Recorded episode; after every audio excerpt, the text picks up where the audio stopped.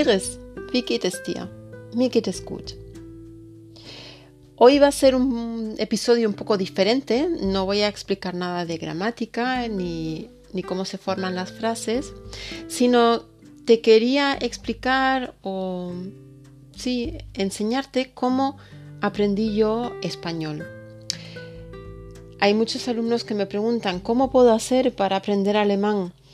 Cada uno es diferente, la verdad, cada uno es diferente y cada uno aprende de manera diferente, unos de forma más visual, otros mm, escuchando mi podcast, em, otros escribiendo, repitiendo lo que han estudiado, pero yo aprendí de las de diferentes maneras el español. Cierto, es que yo era más pequeña, tenía siete años cuando llegué a España. Y claro, cuando uno es más pequeño pues aprende en la calle jugando con los amigos, aprende en el colegio porque estuve en un colegio, español que también me sirvió, lo que pasa que al principio no, pero realmente pensando en cómo aprendí yo de pequeña y cómo se puede adaptar esa forma a una forma de estudiar de forma adulta, no es nada difícil. Te explico por qué. Yo cuando llegué por aquí por primera vez, pues em, en mi calle habían bastantes niños con, con, los que jugaba, al escondite normal, al veo veo, Em, y haciendo las mismas rutinas, intentando eh, entender a los niños, pues uno se queda con las cosas porque eh, ve las señas, mm, te explican, ven, vete y es bastante, bastante sencillo. Yo me he hecho, me he pensado que la forma adulta para estudiar tu alemán es, claro, también depende de dónde vivas, porque si tú vives en España es muy difícil encontrar una comunidad alemana donde tú poder eh, entrar em, mm, como en Alemania. O sea, tú vas a Alemania y a lo mejor te puedes eh, meter en un gimnasio donde ves a gente, vas haciendo amigos, ves cómo hace la gente, el entrenador va diciendo arriba, abajo, va contando y tú te vas quedando con, ese vocabulario. Eh, también se puede em, entrar en un grupo de baile, ya sea en el mismo gimnasio, y ahí vas también compartiendo ideas, vas sacando, vas haciendo oído, escuchando el idioma alemán. En España, claro, en España es un poco más difícil, pero a veces eh, en las escuelas oficiales, no quiero hacer publicidad, pero a veces en las escuelas oficiales hay grupos de alumnos que se unen. Y una buena idea es ir a una escuela oficial y preguntar si tienen clases de conversación, que muchos la tienen, donde se pueden unir ese, grupo de, gente para hablar en alemán. Muchas veces también en Internet se encuentran grupos de, de tándem ofreciendo intercambios de alemán, español, español, alemán. Eso también es bastante, bastante importante. Yo también, claro, con siete años mm, estás, muchas veces estás aprendiendo a escribir, yo por lo menos a esa edad ya sabía escribir, pero claro, no sabía escribir en español. Entonces mis profesores mm, me dejaban en, una, en dos cajitas donde en una caja habían fotos de cosas, ya sea un libro, el sol, una, una nube, eh, personas. Habían bastantes fotos de, cosas o de animales y dentro, dentro de la otra caja habían palabras y yo tenía que unir esas palabras con las imágenes.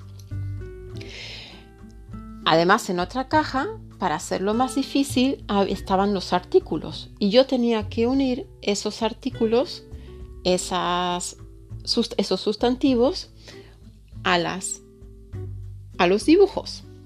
Bueno, al principio era un desastre porque no sabía cómo hacerlo.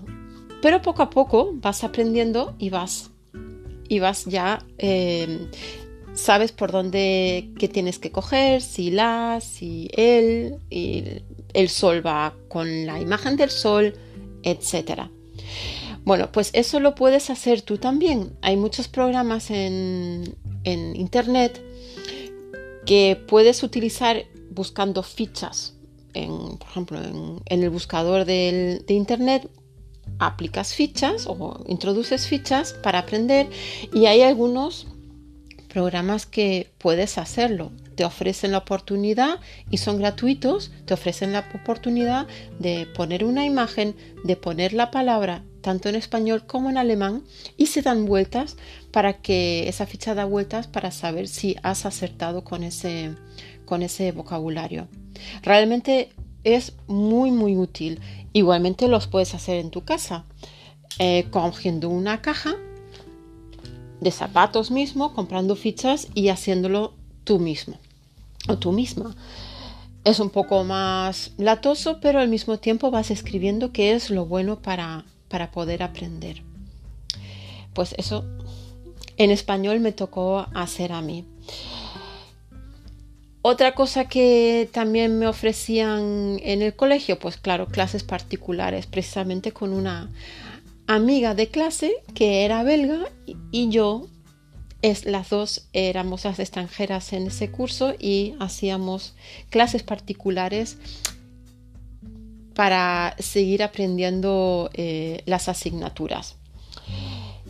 Era la verdad que era muy sacrificado, realmente, también a esa edad, pero es lo que hay. O sea, si a, uno le interesa seguir con el idioma, practicarlo y, y incluirte como persona en un grupo de, ¿no? En, tu grupo social, en tu, si vives, por ejemplo, ya te digo, en Alemania, en, en tu vivienda, ya, en tu edificio, con los vecinos, que también es una buena oportunidad, porque muchas veces hay bastantes vecinos a tu alrededor que ni conoces y en la misma subida y bajada de los edificios, cuando subes a tu casa o cuando bajas, a la calle, pues hola, ¿cómo estás?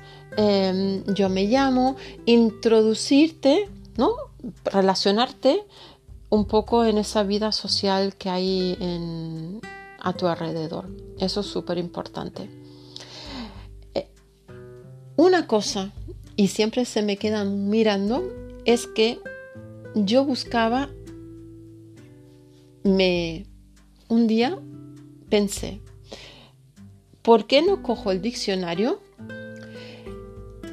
Cojo, miro y busco dos o tres palabras, me las aprendo y al día siguiente eh, pensaba, bueno, si yo lo uso mañana en el colegio, en la clase, esas dos palabras dentro de una oración, dentro de una frase, y no me miran mal, es que seguramente esa frase y esa palabra está bien dicha en ese contexto. Con lo que todos los días o cada dos días aprendía dos o tres palabras y al día siguiente lo intentaba colar dentro de la conversación que yo pudiera tener con mis amigas o con las compañeras de clase para así tener mucho más vocabulario. Porque la cuestión es que gramaticalmente puedes saber mucho pero no sabes cómo explicarte porque no tienes bastante vocabulario. Entonces, yo te... Yo, vamos, que yo te aconsejo también hacer eso. Muchas veces no tenemos un diccionario físico en, en, mano, en la mano, sino ya es todo online. Y a veces el diccionario físico también te viene muy bien porque puedes darle, hacerle una pequeña cruz al lado de la palabra o a marcarte la, página para saber qué palabras has usado y cuáles te puedes saber. Incluso añadiendo esa palabra dentro de la ficha que te comenté antes. Poniendo la ficha eh, dentro de esa caja de zapatos y poniendo esa palabra en, eso, en la ficha. Bueno, muchos me miran como, como con 7, 8 años, ¿tú hacías eso? Pues sí, yo lo hacía. y la verdad que me resultó eh, bastante, bastante bien y me ayudó muchísimo porque así aprendí bastante, bastante vocabulario. Les dejo una anécdota. Eh, estaba yo recién en el colegio y tampoco sabía mucha, no tenía mucho vocabulario y un día llegué a casa y le dije a mi madre que tampoco sabe español, mamá, tengo que hacer un, en alemán, claro, tengo que hacer un dibujo en español, le dije. Dice madre, ¿y qué es dibujo? Yo le dije, no lo sé. Eh, no me acuerdo.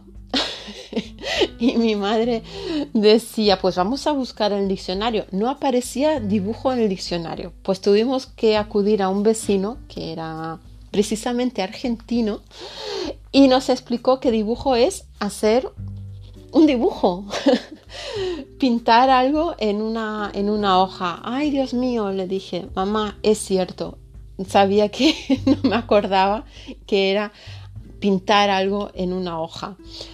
Pues la verdad que es así, yo siempre me río porque a veces son tantas las palabras y que uno tiene a lo, tiene a lo largo del día y a veces de una sola palabra no se acuerda. Por eso hay que apuntar siempre todo lo que, todo, todo lo que hay que hacer. Bueno, es un poco corto, ¿vale? Hay también dos tipos, dos post-it que se pueden pegar en, todas las cosas, que es lo más usual que suele hacerse, ¿no? Em, pero bueno, yo quería explicarles un poquito cómo, cómo aprendí yo el español y, y la verdad que yo creo que no lo hice nada mal. bueno, yo espero que te sirva, ¿vale? Y que, y que me digan ustedes cómo están aprendiendo ustedes. Dejo em, una pregunta para que me puedan contestar. Y nada, os leo en los comentarios, ¿vale? Pues nada, mucha, mucha suerte y a seguir aprendiendo.